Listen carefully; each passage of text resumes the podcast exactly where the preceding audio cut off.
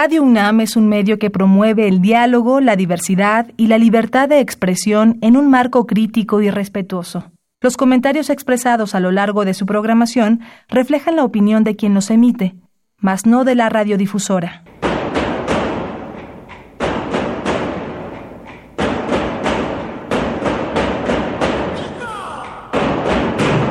Discrepancias.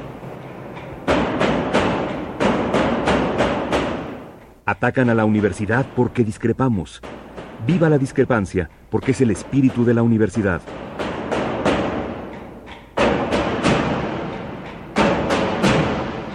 Martes de Discrepancias. Conducen Tobián Ledesma y Miguel Ángel Velázquez.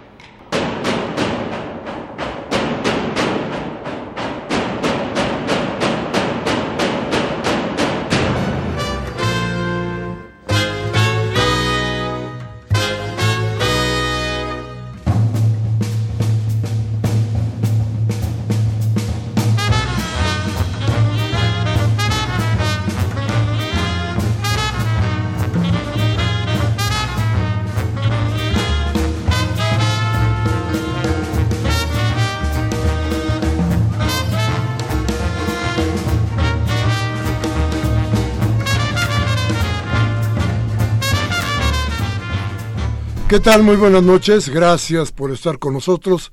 Esto es Discrepancias, Radio Universidad, desde luego, y ustedes y nosotros en nuestra cita de los martes, para hablar de cosas que puedan normar su criterio, no solo para la vida de todos los días, sino ahora, importante para la cuestión electoral, la decisión de usted. Y déjeme decirle algo que me tiene muy preocupado, porque creo que usted seguramente ya lo notó, no, no, no es nada más de que yo lo creo, usted seguramente ya lo notó. No solamente el enfrentamiento del señor Slim, que como todos los demás no han podido, pues el gobierno ya les echó al peso completo al señor Slim para que tratara de alguna manera de descalificar el trabajo y las ideas de Andrés Manuel López Obrador. Pero a ver, el señor Slim me tiene verdaderamente preocupado porque es muy peligroso que un tipo de la iniciativa privada se atreva a decir que los que van a gobernar el país no pueden opinar sobre lo que está haciendo la iniciativa privada. Es decir, nos dijo, y le dijo a usted y me dijo a mí, quien gobierna en este país es Milana. ¿Y cómo está Milana? Le voy a platicar cómo está su lana. Su lana se la regaló Carlos Salinas de Gortari con teléfonos de México y ahora se le acaba de regalar Peña Nieto con el aeropuerto. Creo, creo que tenemos que tener mucho cuidado, porque si eso es el país que pretendemos, pues los jodidos seguirán aumentando, el crimen seguirá siendo lo de todos los días y el progreso no servirá más que para adornar reforma. Déjeme darle datos que le van a hacer a usted muy interesantes. Por ejemplo, ¿sabe usted que en este sexenio se han construido más de 20 millones de metros cuadrados de proyectos de la iniciativa privada en, por ejemplo, desarrollos. 20 millones de metros cuadrados. ¿Sabe usted qué significa esto? La, de, la delegación Iztacalco completita. Eso es lo que, lo que han... Fíjese, piense usted en qué significa ese negocio de los desarrolladores. Estamos hablando de muchas cosas. Estamos hablando, por ejemplo, de las plazas comerciales. Estamos hablando, por ejemplo, de los departamentos. Estamos hablando, por ejemplo, de los corredores. De todas estas cosas que han ido haciendo una tras otra la iniciativa privada que hoy, más que nunca, parece gobernar nuestro país. ¿A qué hora vamos a frenar esto? Claro, por eso se llena la boca el señor Slim y dice, ¿qué tienen que opinar los candidatos? Como si no fueran ellos los que fueran a gobernar el país. Nos lo dijo con clara y con una claridad meridiana. Señores, gobernamos los que tenemos la lana. Ustedes, ustedes son nuestros parásitos, Ustedes a final de cuentas son nuestros títeres. Eso es lo que nos dijo el señor Slim. Eso es lo que estamos enfrentando hoy. Eso es lo que ha venido transcurriendo en esta era neoliberal que ni usted ni yo nos hemos podido quitar de encima. Pero en fin, parte de nuestro programa, parte de la idea que usted debe tener, si quiere, lea un poco lo que dijo ayer Slim para todo, toda esta, este, este debate que realmente no tendría por qué ser. A final de cuentas, si el aeropuerto tiene que ser, será. Pero no puede ser que este señor nos diga que quien gobierna este país es él, el hombre que hizo el dinero sin esfuerzo, con un regalo y una amistad. Vamos al corte y vamos a regresar con ustedes nuestros teléfonos 55 36 8989, helada sin costo 01800 50 52 688. Vamos al corte.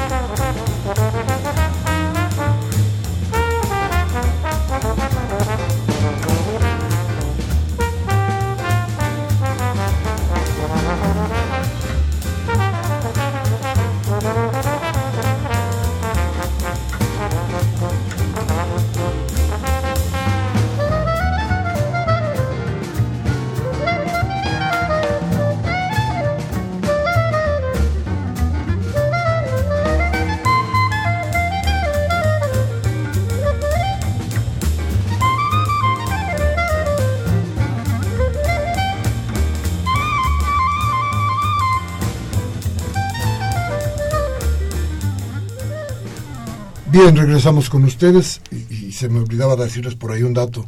¿Se acuerdan cuando lo regalaron a, Slim Teléfonos de México? Y que inmediatamente subieron las tarifas. Bueno, téngale ahí. Y otra frase de, de, Slim, aquello de que, y entonces se frenará el desarrollo de México. ¿Se acuerda usted que fue lo mismo que dijo Peña Nieto para lo del petróleo? ¿Se acuerda que es lo mismo que se dijo para la educación? ¿Se acuerda que es la cantaleta que nos han estado diciendo una y otra vez para tratar de, convencernos? Yo creo que a nosotros no, porque no nos van a convencer jamás. Pero sí a una parte, a una parte que ellos suponen que será convencida, tal vez de algún círculo de la población que se pueda creer estas, estas mentiras. Nosotros creo que ya no. Pero en fin, hoy, para hablar de todo esto, de cómo nos va en este país, tenemos a dos, a dos compañeros, a dos gentes del periodismo, a dos jóvenes que se han dedicado a hacer un periodismo que poco se hace ya, el periodismo de investigación, que tiene que ver con no quedarse en el dato, ni en el boletín, ni en el me dijeron, que tiene que ir más allá. Cuando el reportero empieza a ver algo que los demás no ven o no quieren decir, y se atreven, empiezan, empiezan a hacer otro tipo de periodismo.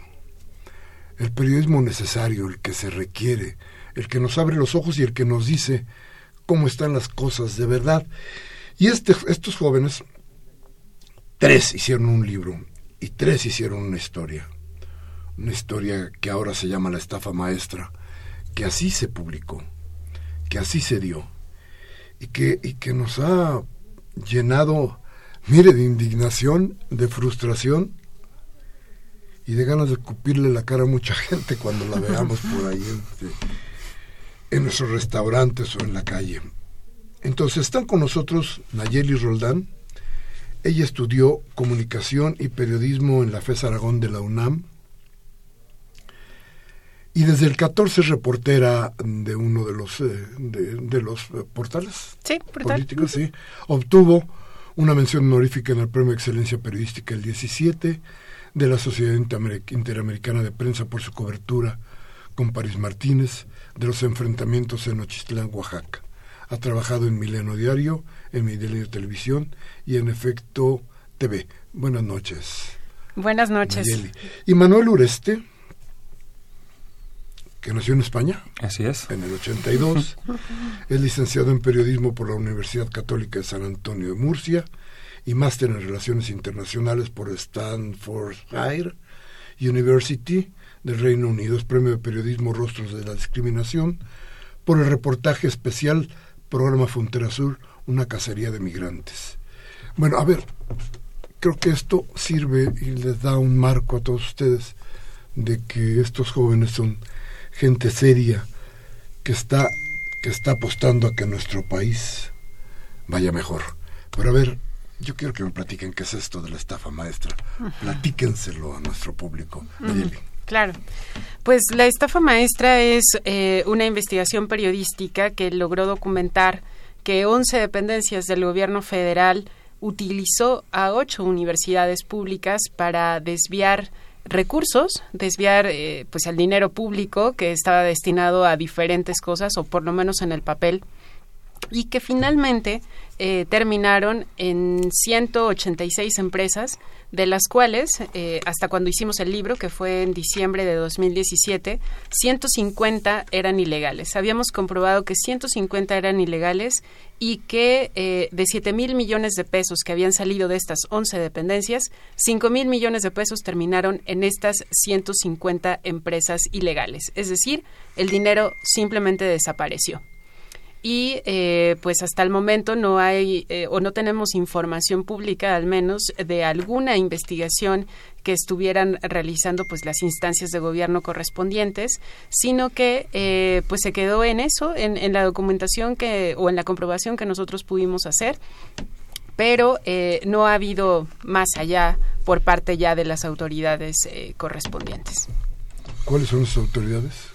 Pues este debería ser la Procuraduría General de la República, que es la que tiene facultades para investigar. Debería ser la Secretaría de la Función Pública, que es la que investiga a los funcionarios. Eh, la Secretaría de Hacienda con su unidad de inteligencia financiera y el Servicio de Administración Tributaria, el SAT, que es el que pues, sabe todo este eh, circulación de dinero, ¿no? Dónde ha ido a parar y ellos deberían darnos alguna, alguna respuesta, ¿no? De dónde se Tres veces, uh. Sí. Pero, en fin, ¿cuándo se publicó esto en los medios? El, el reportaje en sí, eh, junto con Mexicanos contra la Corrupción, se publicó el 4 de septiembre, eh, poco antes de los, de los sismos de septiembre. Y, eh, y el libro, bueno, se, se acaba de publicar hace un, unas par de semanas o así aproximadamente. El libro deben buscarlo, miren, es de de la editorial Temas de Hoy. Planeta? Planeta. Planeta, Temas de Hoy. Se llama La Estafa Maestra. Yo creo que deberían de, adquirirlo. Porque, insisto, es una investigación. Aquí no hay ficción. No, Aquí es, Pareciera ficción, pero, no. es. No la, la, realidad lo supera. Sí. La rebasa. Es, mucho más allá de la. Pero si usted lo lee como novela, es riquísimo. ¿eh? Si usted de, repente, de repente dice, no es cierto, yo no vivo en México, esto no puede ser posible, y entonces empieza a leerlo, usted seguramente se va, va, a caer en la idea de que qué novela tan rica y tan interesante. Cuántas cosas se le pueden ocurrir a la mente de un escritor. Y cuando lo termine, cuando lo cierre, dirá usted, esto es México, y abre los ojos y aguas, llame usted a un cardiólogo porque puede morirse de un infarto. Pero la realidad es que, es que, a ver, desde septiembre para acá, ¿qué ha pasado? Nada, eh, lo que la, investigación se concentra en eh, 73 convenios. hay denuncia.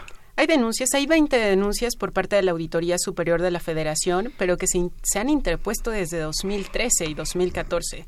Eh, recientemente, en, en, 2017 se interpusieron más, eh, pero después de estas denuncias ante la PGR, eh, pues no conocemos eh, ningún avance, al menos de manera pública. No conocemos que los funcionarios públicos implicados no solamente de la firma de estos convenios, sino también de los titulares de las dependencias, que es de donde parte el dinero, eh, pues hayan sido llamados a, declarar, ¿no? Eh, que pues finalmente les pidan cuentas por parte de la Secretaría de la Función Pública o de la PGR. Tampoco hemos visto que el SAT salga y diga estos son los despachos creadores de estas empresas fantasma que donde terminó el dinero de la Federación. Entonces, eh, pues lo que comentábamos desde un principio, em, parecería que quieren que esto se quede ahí oculto, que haya pasado de noche, en las emergencias del sismo, digamos. Este, sí, por supuesto, eh, eh, le bajó el, el, este, el tema, ¿no? Lo, lo bajó del debate. porque al final la emergencia era más importante, obviamente, para todos, ¿no? También nosotros como periodistas nos dedicamos a, a reportear en ese momento la tragedia y parecería que se había quedado hasta ahí, que, que, se habrían como librado un poco de que la ciudadanía lo conociera y creo que ahora con la publicación del libro justo en este momento y además con el premio eh, Ortega y Gasset pues vuelve a poner el tema en el debate y que al final no ha perdido vigencia, ¿no? O sea, lo, lo documentado o, o lo investigado está perfectamente documentado y tampoco ha pasado algo más de lo que de cómo estábamos en septiembre de 2017. Y no solamente no ha pasado nada, perdón, pero que justo un día antes de que nos dieran el premio Ortega y Gasset por este por esta obra, por esta investigación, la Secretaría de la Función Pública una nota que publica creo que el diario Reforma dice que eh, pues analizó muchos convenios de ese de Sol que es una de las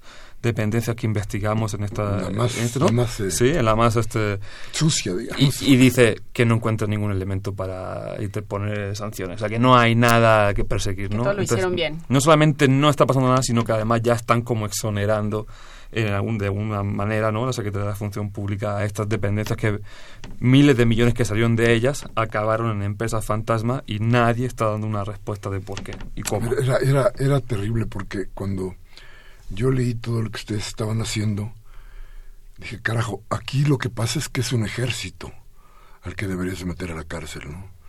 Como que tendremos que haber hecho una cárcel especial para meter a los de las universidades, a los funcionarios, a los grandes, a los chiquitos, a los medianos, a todos. Hay una burocracia, una burocracia corrompida, pero también hay un círculo en las universidades que está viviendo de todo esto y que, que, parece ser mucho más grave de lo que estamos de lo que estamos viendo. Pero a lo mejor yo como ya conozco la historia me estoy saltando pedazos no a ver cómo empezó para que le platiquen ustedes más a la gente. Sí claro. Eh, pues el tema empezó en, en, estas juntas editoriales que tenemos en Animal Político cada semana. Eh, Daniel Moreno, que es el director, em, un día nos comentó que después de que la Auditoría Superior de la Federación había publicado los informes de cuenta pública de dos años. En, en, esos, en esos dos años, de manera consecutiva, señalaba desvío de recursos por parte de universidades. Y entonces un día nos dijo, pues, ¿por qué no buscamos más? A lo mejor solamente nos hemos enterado de estos dos años, pero probablemente ha ocurrido antes, probablemente siga ocurriendo. Y entonces lo que hicimos fue, paso uno, buscar todas las auditorías que se habían hecho a universidades públicas.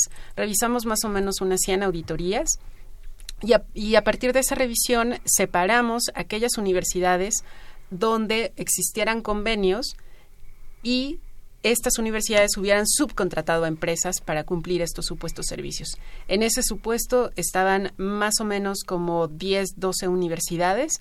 Después fuimos acotando la investigación solamente a dos años, 2013 y 2014, que era donde se daba el mayor número de estos convenios. Y luego eh, vaciamos esa información de estas 12 auditorías más o menos en bases de datos. A partir de eso empezamos a tener la sospecha, todavía era sospecha, de que había algo más que era materia para investigación, porque ya veíamos a muchas universidades, a muchas dependencias, que eran eh, más de 10 mil millones en ese momento de pesos, que estábamos hablando de más de 200 empresas involucradas y que la auditoría tenía una constante. Esos servicios no se cumplían. Es decir, nuestra hipótesis era el dinero está saliendo de las arcas públicas y no sabemos a dónde va a parar y entonces el siguiente paso de la investigación fue concentrarnos en las empresas, porque la Auditoría Superior de la Federación no tenía las atribuciones en ese momento de ir a investigar a privados. Se quedaba solamente hasta que las universidades reportaban que habían pagado los servicios a ciertas empresas. Lo que hicimos fue investigar cada una de estas más de 200 empresas en ocho fuentes de información distinta para determinar su legalidad o no. Y en, solo en este proceso, digamos, de, de, revisión de las empresas, fueron meses en que llenamos una base de datos que terminó siendo de 16 mil celdas eh, y, la búsqueda era empresa por empresa. Lo que, lo, que siempre Daniel nos decía es, no quiero una sola empresa que salga y diga yo sí existo, ¿no? Si teníamos, eh, si, si íbamos a señalar a alguna empresa como fantasma o como ilegal, debíamos de tener todos los elementos que lo comprobaran y por eso es que en el momento en que publicamos el reportaje, de las 186 empresas, 128 eran ilegales luego aumentaron ya a 150 a diciembre. ¿De cuántas, de cuántas? A ver, otra vez. De 186 empresas involucradas, hasta septiembre de 2017, 128 eran ilegales. Hasta diciembre de 2017, el número había aumentado a 150 ilegales. Sí, ilegales quiere decir que no existían. Así es. No había ningún registro de eso. Quiere, decir que no existían o que, por ejemplo, eh, no tenían eh, su eh, acta constitutiva vigente, ¿no? O, no se habían dado de alta en la Secretaría de Economía, ¿no? que era el paso uno, es el paso uno para cualquier empresa para poder operar legalmente, es ese, ¿no? Entonces, eh, como dicen ayer, a través de siete fuentes de información diferentes, fuimos armando esta base de cuáles son legales y cuáles no. O sea, no solamente era ir y decir, ah, pues esta empresa ya no está en el lugar, ah, es fantasma. No, porque bueno, podía cambiar la empresa de lugar tal vez, ¿no? Pero cuando ya íbamos y no estaba la empresa y el supuesto dueño era una persona que trabajaba de conserje en una ranchería y además no tenía antecedentes registrados en la Secretaría de Economía y además no tenía página web, no tenía teléfono, no tenía absolutamente nada, ya decíamos, bueno, pues esta empresa eh, tiene varias irregularidades, ¿no? Eh, y ya considerábamos si era ilegal o no pero era, o sea, fue un sistema muy amplio para determinar cuáles son legales y cuáles no. No solamente era ir y decir, ah, pues no está, ya está, fantasma, no, porque podía, este, y, eh, ¿no? y además, perdón, en esta, en esta revisión, digamos, lo que hicimos fue establecer una metodología de investigación. Categorizamos, digamos, eh, cuáles debían de ser los requisitos de una empresa para operar legalmente y eh, con base en cuáles cumplían, eh, qué empresas cumplían estos requisitos, cuántos de ellos los cumplían o de plano no cumplían ninguno, pues ya determinábamos que eran ilegal o no, pero además también estuvimos eh, preguntando obviamente con fuentes este, vivas, ¿no? con expertos, expertos en derecho fiscal, expertos en contrataciones públicas, expertos de la Secretaría de Economía que nos explicaran cuáles eran los procesos para constituir una empresa legalmente en este país. Entonces, con esas, em, con esa ayuda, digamos, con esos conocimientos que nos dieron los expertos, lo que hicimos nosotros fue establecer ciertas categorías y con eso íbamos agrupando a las empresas. A ver, hay una cosa que me salta ahí. A ver, pero de pronto como un campesino, un labrador, un mecánico, lo que sea, este crea una empresa o alguien le pide que crea, que crea la empresa. A ver, porque eso es lo importante. ¿Quiénes son los, los nombres detrás de las empresas fantasma?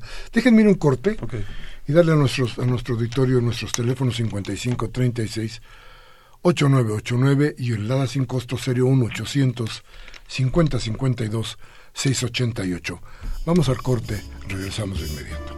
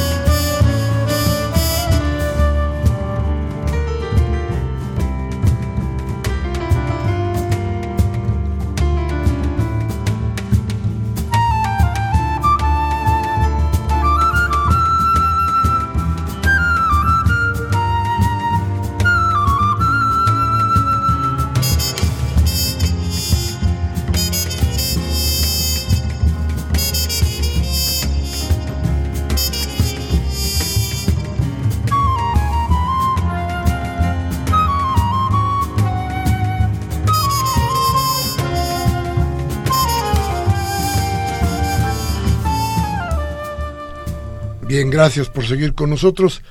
Estamos platicando con Nayeli Roldán y Manuel Ureste, que hicieron este libro La estafa maestra, eh, que debería ser la, el manto de la, de la impunidad, porque es, es increíble todo lo que sucede, lo que sucede en el país, pero, pero cómo logran cubrirse para, para continuar en el poder cómo quieren perpetuarse a partir de que esto no salga, de que se silencie, de que no haya más voces que, que escuchen, que, que, puedan ser escuchadas por la gente y no haya más conciencias que quieran reclamar este tipo de vicios que la verdad están hundiendo al país. Entonces, hablar con, con Nayeli y con Manuel nos está dando la idea perfecta de hasta dónde podemos llegar. Déjeme repetirle nuestros teléfonos 5536-8989, Lada sin costo 01800 5052 688. Y ahora sí, platíquenos, ¿y quién está detrás de estas empresas fantasmas? Bueno, lo que, lo que encontramos eh, es que, por ejemplo, en el tema de, de, Pemex, ¿no? en los desvíos de, de Pemex, el dinero que salía de Pemex iba a empresas cuyos dueños en el papel eran, eh, por ejemplo, se pone ahí en el, en el, primer capítulo, era un señor que trabajaba este, en una escuela como conserje en una ranchería súper pobre, súper remota de, de, Tabasco, ¿no? Que hasta cuando fuimos, el taxista nos decía, pero ustedes están seguros que aquí va a haber un empresario, si esto es súper, una zona muy, muy pobre. Nosotros todavía el uso como pensábamos, bueno, tal vez sea, no sé, alguien que vive en una mansión aquí en la ranchería esta, ¿no? Y cuando llegamos y encontramos eh, pues al vecino de este señor y le preguntamos, oiga, estamos buscando a este señor que es un empresario de Pemex, un petrolero, y dice, ¿aquí un petrolero? y, y, literal se rió de nosotros ahí. Dice, no, hombre, mi vecino trabaja como conseje ahí en una escuela. nosotros así, ¿en serio? Sí, no, vayan a buscarlo, van a ver que es un es el que hace las chambitas ahí de la plomería. Y, y efectivamente, cuando fuimos a la, a, la, a la escuelita de esta ranchería lo encontramos. El señor sí se quedó así, bueno, un hombre más o menos joven, se quedó así como impresionado, no se esperaba nuestra llegada. Y él inmediatamente sí nos reconoció, bueno, sí, yo firmé los documentos de esa empresa, pero fue porque me pidieron unos abogados, unos contadores, un favor, ¿no? Entonces, obviamente esta persona es un prestanombres, ¿no? Eh, le pidieron a cambio de algo seguramente de dinero, a lo mejor le dieron, no sé, 10, 15 mil pesos, y él firmó el acta constitutiva de esta empresa, que a los dos meses de crearse ya había ganado más de 100 millones de pesos de, de Pemex, obviamente sin darle ningún servicio ni tener la capacidad para dar ningún servicio. Y, este, y en, eh, en dos años ganó 500 millones de pesos. Entonces le decíamos a este señor, oiga, usted no es el dueño de esta empresa que ha ganado 500 millones de pesos. Y el señor, muy honesto, dio un paso para atrás con su trapeador en la mano y hizo así como diciendo, miren la escuela donde trabajo y nos dijo, ¿ustedes creen que si yo tuviera un solo de esos, uno solo de esos pesos estaría trabajando en esta escuela, en esta ranchería? Y él mismo estaba respondiendo la pregunta con, su pregunta, ¿no? Entonces, lo que vimos, o lo, lo que documentamos, es que en muchos casos hay, detrás de estas empresas lo que hay es gente muy pobre, que los usaron para crear estas empresas para desviar seguramente probablemente fondos públicos no o para evadir impuestos. Y en Villahermosa encontramos muchos casos como el de este señor que trabajaba en una ranchería. También había otro caso en una colonia además muy violenta.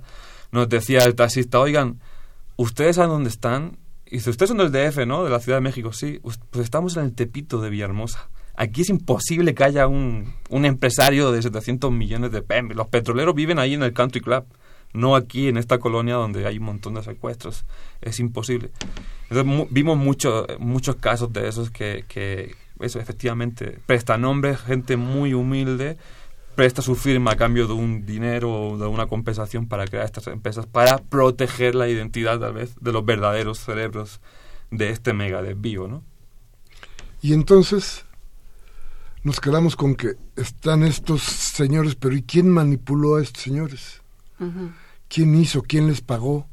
¿Quién llegaron hasta ese hasta ese momento? No, lo que pudimos llegar o, comprobar es la utilización de estas personas y lo que también nos dijeron eh, fuentes del SAT es que este modelo eh, pues se ocupa regularmente, o sea, lo conocen, por supuesto, eh, dentro de la administración pública. Aquí la gran pregunta es por qué no lo detienen, porque eh, lo que nos decía también el experto Luis Pérez de Hacha, eh, el, abogado que se ha dedicado a investigar cómo funcionan justamente las empresas fantasma, lo que nos decía es lo que públicamente se puede dar es solamente con las actas constitutivas de estas empresas y efectivamente ver quiénes son los supuestos dueños.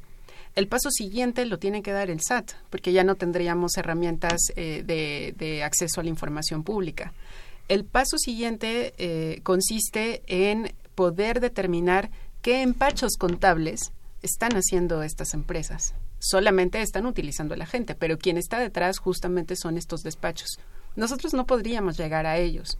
Tiene que ser la autoridad eh, tributaria en este caso, porque lo que nos explicaba eh, el experto era, se pueden crear las empresas de papel en un día la, la, cantidad que quieras. Y el SAT puede ir detrás de estas empresas fantasma y publicarlas en las listas eh, quincenales, pero mientras eh, boletina, digamos, 20 empresas, hay un despacho que al otro día va a crear 100. Entonces estamos en una suerte como de, de la medusa, ¿no? O sea, le, le quitan una, una cabeza, cabeza pero en realidad tiene más. Y, y, y, el SAT tendría que ir no solamente detrás de las empresitas como tal, sino más bien justamente de estos despachos que crean eh, estas empresas. ¿Se enteraron de los despachos? ¿De quiénes son? ¿Cuáles son los nombres de algunos de ellos?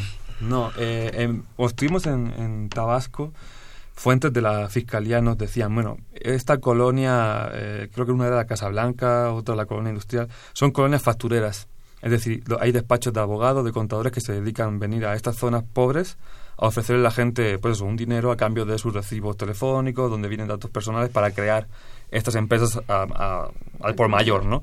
Pero obviamente no, no pudimos... Bueno, por ejemplo, este señor que entrevistamos, el, el, el consejo de la ranchería, él nos dijo algo que creo que refleja muy bien el miedo de la gente, ¿no? Que dice, si ustedes saben, están investigando, cuando le preguntamos quiénes son los contadores que te han contratado o que te han dado el dinero, él nos decía, si ustedes ya están investigando, ya saben el riesgo que, que hay si uno, si uno habla. ¿no? Entonces, obviamente entendimos que son gente, por eso también le cambiamos, le modificamos el, nombre, porque sabemos, entendemos que son en cierta manera víctimas, ¿no?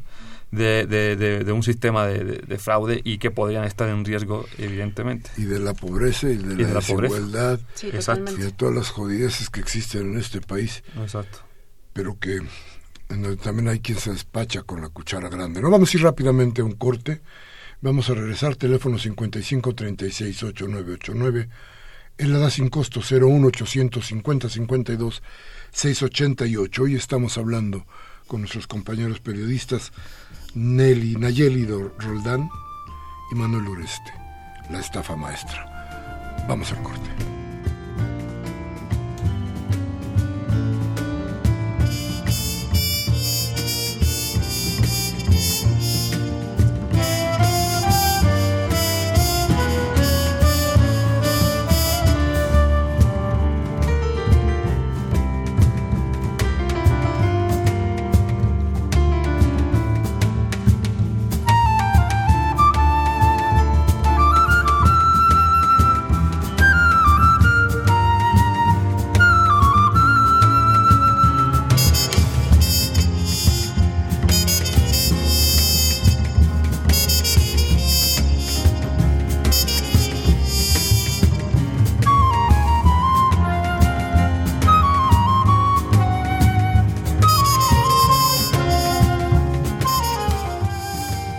Bien, muchas gracias por seguir con nosotros aquí en Discrepancias.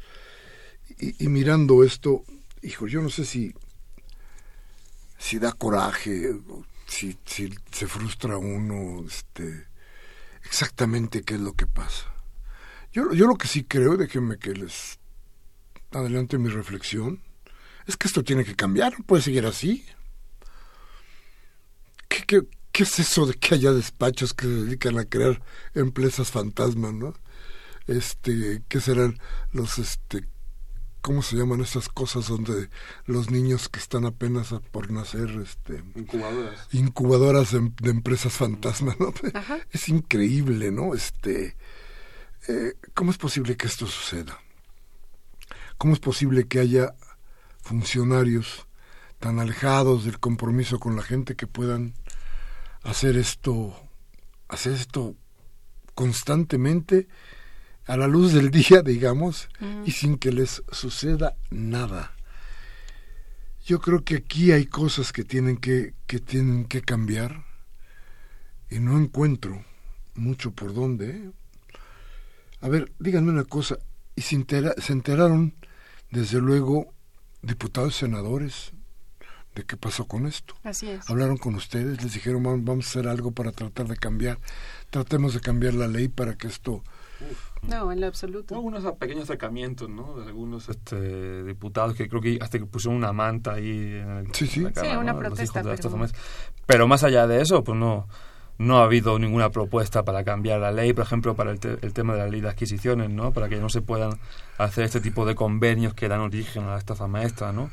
Eh, incluso el, el, propio auditor portal, ¿no? Bueno, ya ex auditor, este, él decía, bueno, es que si se van a hacer estos convenios, que es eh, la excepción del artículo 1, a partir del cual dos dependencias públicas pueden firmar un convenio sin pasar por el filtro de una licitación, eh, que esa es como la clave de, de, este tramado, eh, pues que lo firme el titular de la Secretaría, ¿no? Es decir, que se haga responsable desde la cabeza este, más alta eh, de este tipo de convenios, porque estos convenios llevan muchos años, este aprovechamiento de, la excepción del artículo 1 de la ley de adquisiciones lleva siendo muchos años la clave que da pie a este tipo de convenios fraudulentos, ¿no? Entonces, vamos a proponer que el titular de cada secretaría, cuando se haga este tipo de convenios, lo firme y se haga responsable. Pero obviamente no ha tenido eco eh, a nivel legislativo, hasta porque sabemos hasta ahora, ¿no? Sí, claro, porque además una y otra vez eh, la auditora ha señalado la urgencia de reformar justamente la ley de adquisiciones y en el legislativo no hay eco. Lo que creemos eh, también, y, y, que es lo que el auditorio encontrará en el libro, es que mostramos que esto se trata de un sistema de corrupción en el que no solamente documentamos el modus operandi para el desvío de recursos, sino también lo que hay después de, que ocurre. Es decir, que las instancias responsables cierren los ojos ante esto, que se tapen unos a otros, que las instituciones que deberían de investigar no investigan, porque al final quienes están en estas instituciones eh, pues forman parte del mismo círculo político. Entonces es el engranaje perfecto. También eh, cuando eh, los lectores lleguen al, capítulo 2, donde vienen los perfiles de eh, tres de los secretarios involucrados, que son Rosario Robles en Cedesol, Emilio Lozoya, bueno, que estaba en Pemex, y Alfredo del Mazo en Banobras. Y cuando ven la historia política, o cuando podemos ver la historia política de cada uno de ellos, pues también entiendes por qué están inmunes, ¿no? O sea, porque cada uno sigue eh, por su camino sin que haya sido cuestionado por las autoridades correspondientes, que como lo decía Manu, secretaria de la Función Pública, PGR, Hacienda, SAT, em, y entonces el, el, círculo se cierra, es decir, hay alguien que desvía recursos, están los órganos internos de control que no vigilan, están las instituciones encargadas de investigar que no investigan, y entonces por eso es que hay impunidad. A ver, yo lo veo y lo, me parece que obviamente el poder tiene que protegerse a sí mismo, ¿no? Y de repente hay indignados que de, que de pronto alzan la voz y dicen no somos iguales, ¿no? Pero, pero, ¿y qué pasa con los que dicen que no son iguales? ¿Qué pasa con las ONGs? ¿Qué pasa con los agrupamientos que todos los días están haciendo manifestaciones y berrinches por todos lados? ¿Hablaron con ustedes? ¿Ha habido alguna respuesta? No, no, no, me parece escandaloso, sí, lo que sucedió, pero me parece más escandaloso que no existe una reacción, ni por parte de la sociedad, sobre todo por parte de la sociedad, porque lo político, bueno, pues lo político es lo político. Claro, este, pues por ejemplo, México evalúa sí, sí fue una de las organizaciones que estuvo insistiendo todo el tiempo, por ejemplo, en el proceso de, renovación del auditor, ¿no? Porque esta figura es muy importante en el esquema de rendición de cuentas de este país.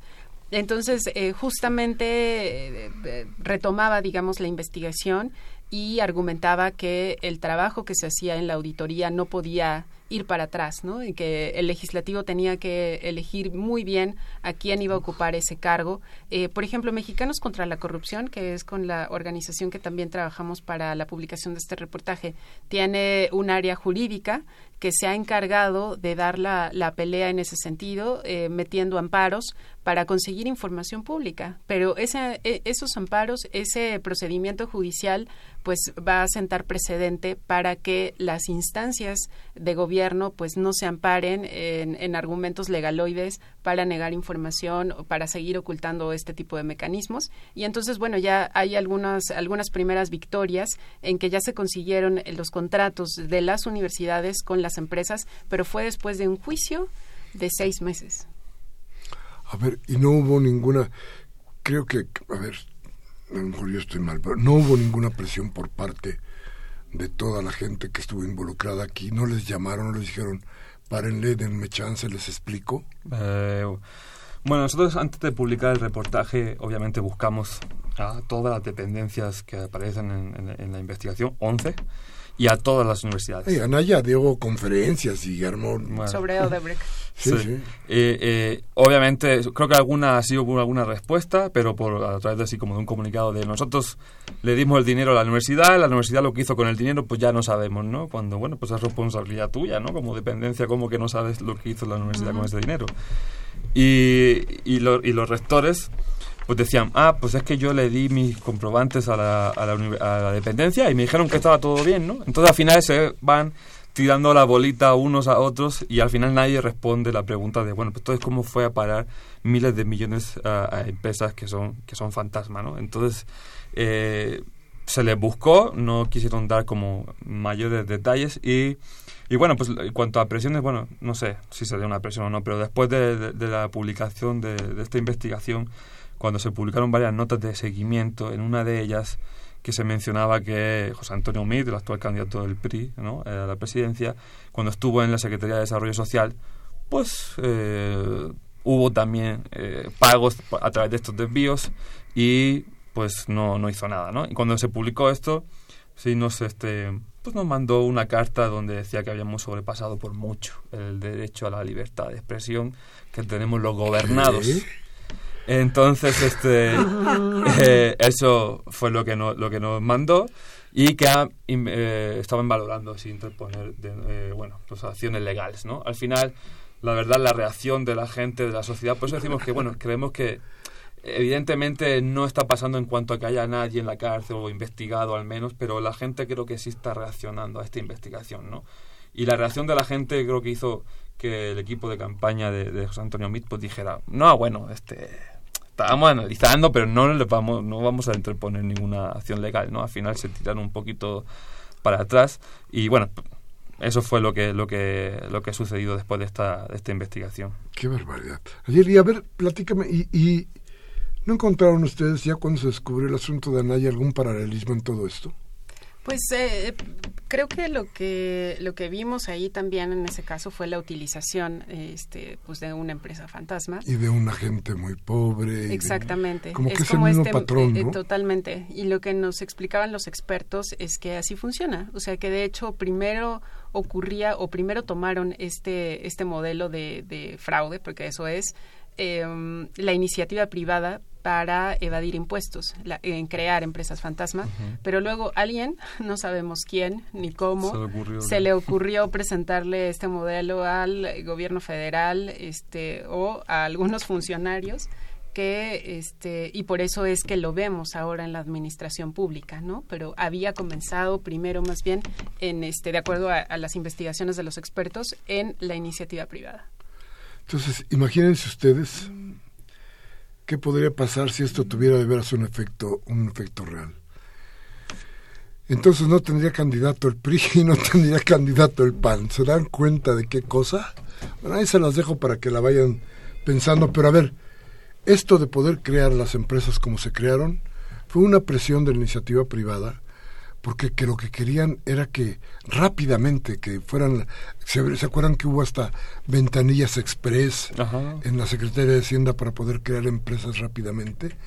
Bueno, este es el resultado de todo, de todo este desquiciamiento que ha logrado la iniciativa privada como el ente más poderoso de nuestro país. En fin, vamos a un corte, regresamos con ustedes en un momento. 55 36 8989, le da sin costo 01800 50 52 688. Regresamos en un momento.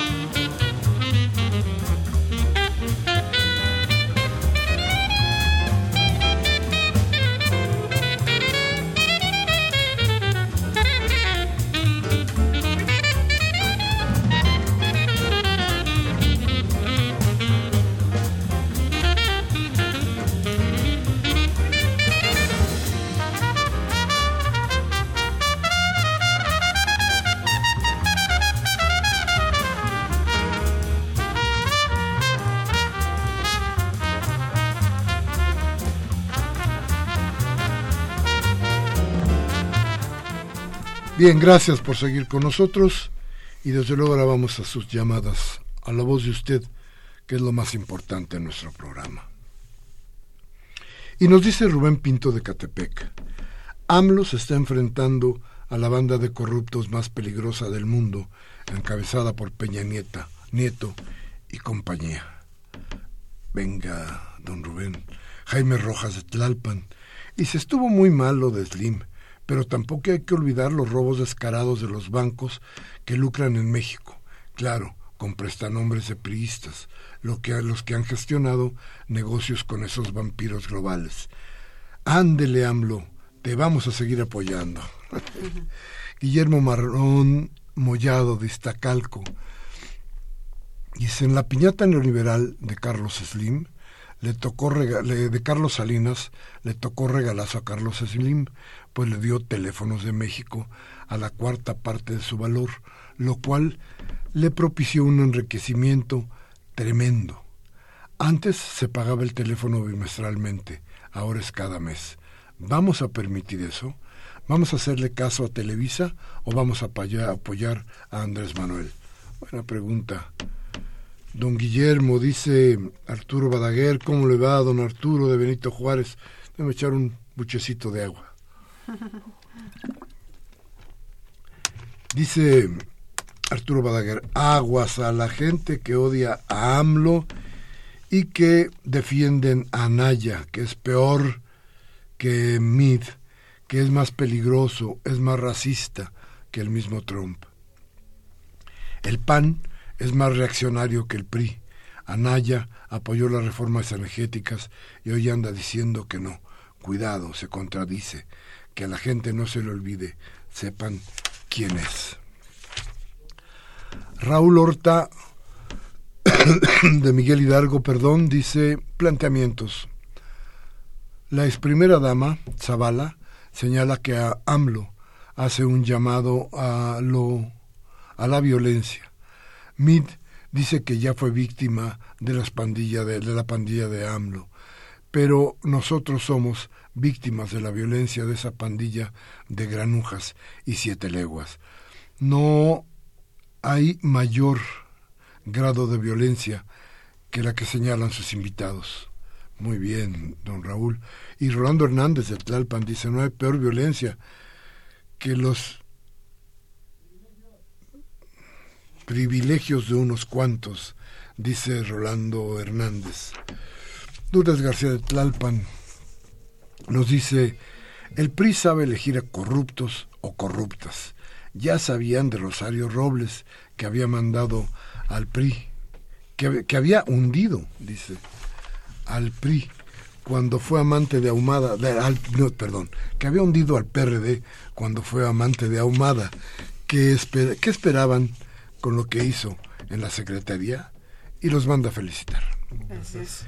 Germán Mendoza de Tlalnepantla dice felicitar a la radio como a los invitados por el tema y la valentía de la radio y de estos periodistas. Pocas veces nos enteran de esto. Felicidades. Gracias. Dice el licenciado Augusto Holguín de Coyoacán, Carlos Slim, Carlos Salinas y su cuñado son los nuevos socios del aeropuerto, así como de las concesiones petroleras.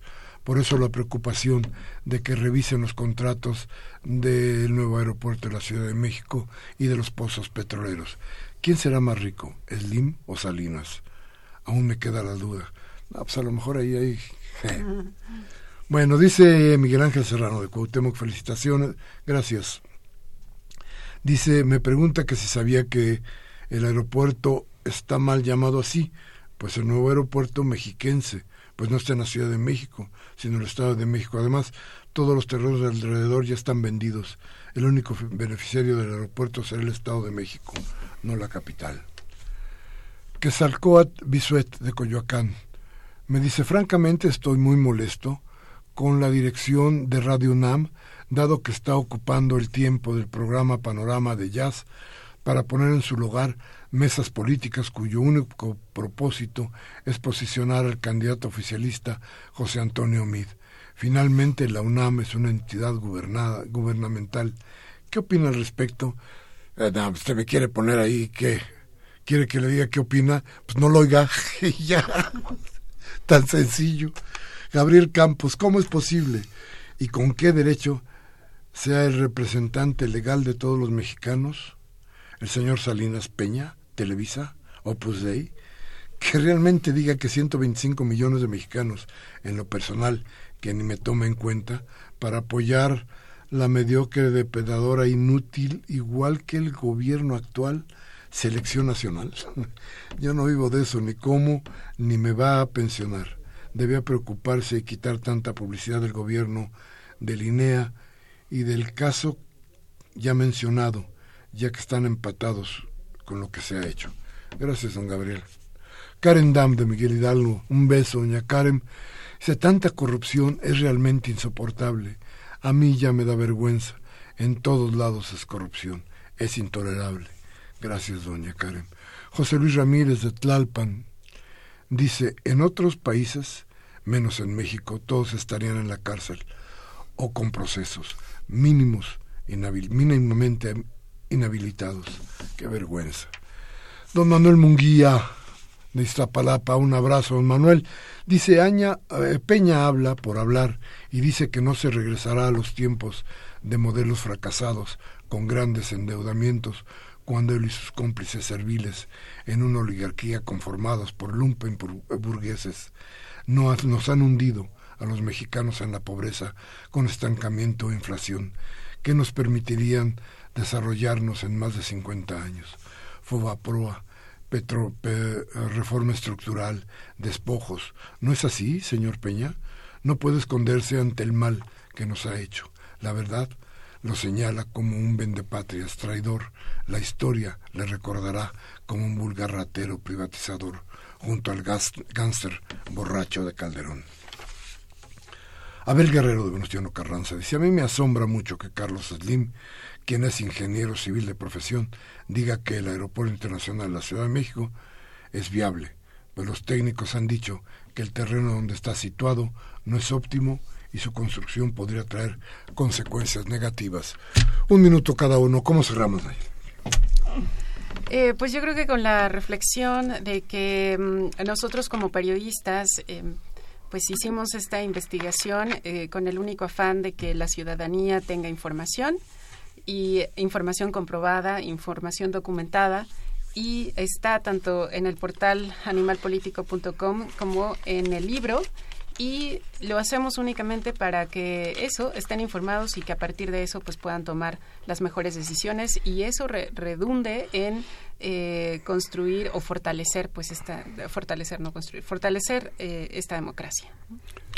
Sí, este creo que hemos superado un poco esa fase de, escepticismo de decir bueno no no ha pasado nada no yo creo que sí ha pasado. Ha pasado que la gente se está enterando más de este mm, mecanismo de, de, fraude, ¿no?